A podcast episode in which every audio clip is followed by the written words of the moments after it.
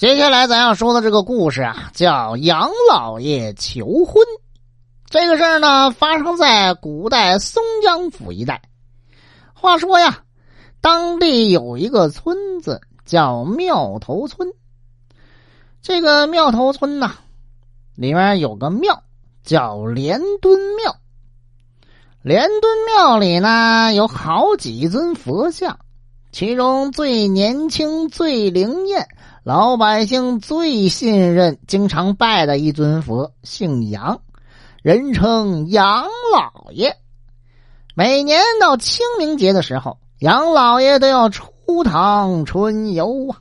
话说有这么一年清明，杨老爷溜溜达达，哎，出来溜达玩来了，发现这个杨家宅有个姓杨的姑娘。生的是眉清目秀，身材苗条，仪表出众，还织得一手好布。一天，杨姑娘正在布房里织布呢，突然从门缝里飞进一只小蜜蜂。只见它围着织布机是飞来飞去，慢慢的围着杨姑娘身边飞舞，在她耳边是嗡嗡直叫。叫的这杨姑娘是头晕眼花，心慌意乱。行了，这也没法干活了。哎呀，回房间休息吧。等到第二天，这杨姑娘刚坐进布机想织布的时候，那只小蜜蜂又嗡嗡嗡飞进来了。一会儿飞得高，是一会儿飞得低，那样好像对杨姑娘说：“哎，你啃吗？你啃吗？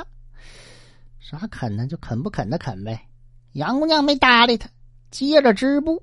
就这样连续三天，是天天如此，整的人家姑娘是精神恍惚。一天晚上，杨姑娘对母亲就说了：“说娘啊，你说这几天也不知道咋的了，有个小蜜蜂总是盯着我，搁那嗡嗡嗡直叫唤，还问我啃吗啃吗，真叫人讨厌。”养母听了笑了笑说：“那你就跟他说啃的啃的，不就得了吗？有啥大惊小怪的？”第二天早晨，杨姑娘跟往常一样又开始织布。这杨姑娘她妈呀也在这纺纱，她就想看看女儿说那只小蜜蜂。果不其然，过了也就不到一个小时的时间，那个小蜜蜂又嗡嗡嗡飞进来了，围着杨姑娘的耳朵边嗡嗡直叫，还搁那问啃吗啃吗，叫个不停。这个时候呢，杨姑娘就按照母亲的吩咐说：“啃的啃的。”不等杨姑娘第三个啃的讲完，只见杨姑娘口吐白沫，是眼睛砰砰砰砰的直眨，眨了几下就咔闭上了，双脚一蹬，当场死亡。哎呦，这下可把他母亲给急坏了，又哭又叫，惊动了四邻八乡。乡亲们进屋子一看，哎呦，这杨姑娘已经气绝身亡了。大家很奇怪，就问这好好的一个年轻大姑娘，怎么说死就死了呢？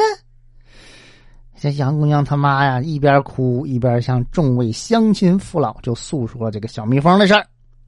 大家听了也都觉得挺奇怪的，也不知是什么原因呢，就只能劝劝他得了呗。哎呀，行啦，人死不能复生，自己身体要保重啊，还是处理好后事吧。乡亲们就帮着这个养母呗。分头去为杨姑娘办理丧葬的事。这天晚上呢，杨母就躺在床上哭得死去活来，她晕晕沉沉的就做梦，朦朦胧胧中，只见家里从门口那走进一个姑娘，看着挺像自己的女儿。只见这个姑娘满脸笑意的走到床前，这老母亲仔细一端详，哎呀，果然是自己女儿。他就放声大哭啊，说：“你平时好好的，怎么今天突然狠心离娘而去？”哎呀，娘啊，你不必伤心，我并没有死啊，我只不过是被连墩庙里的杨老爷给娶过去做他的夫人。三天来，杨老爷变只小蜜蜂向我求婚，就问我肯不肯。娘，你不是让我说肯的吗？现在我们夫妻俩很是恩爱，请母亲大人放心。这老母亲一听这话，是又惊又喜，正想抱抱女儿，这女儿却嘣儿不见了。啊，女儿，不要走啊！噌楞一下，他就坐起来了。怎么的？我做场梦啊？这是。第二天早晨，这老母亲就把女儿在梦里的事儿啊，给四邻八乡们听。乡亲们一听，觉得虽然这个杨姑娘死了，但终究是跟这个杨老爷成了亲。今后我们这一代还得靠杨老爷保佑，年年丰收，家家太平。于是你一言我一语，最后决定捐点钱替杨姑娘刻了一尊佛，送到了这莲墩庙，供在杨老爷身边。